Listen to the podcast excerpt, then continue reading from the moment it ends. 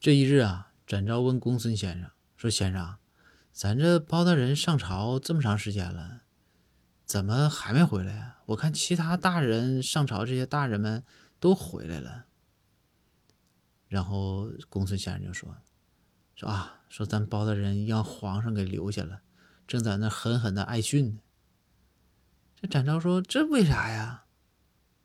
然后公孙说：“说这不嘛，说咱这个皇上啊。”又又要开始选妃，说这后宫啊人少，想再选点儿。然后呢，说这包大人呢就觉得这个事儿吧，他不太对，就和堂上这些文武百官们呢商量，说一起联名啊劝谏一下这个咱们这个皇上。然后这个整个这个劝谏信都写完了。包大人那是第一个签的名啊。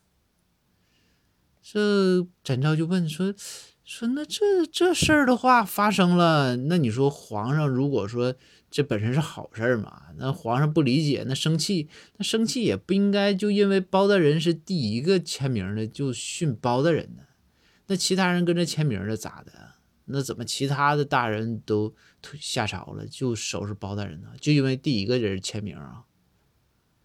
然后，公孙就说：“说，哎呀，不是因为是包大人第一个签的名是因为包大人签的是名其他人都是摁的手印儿。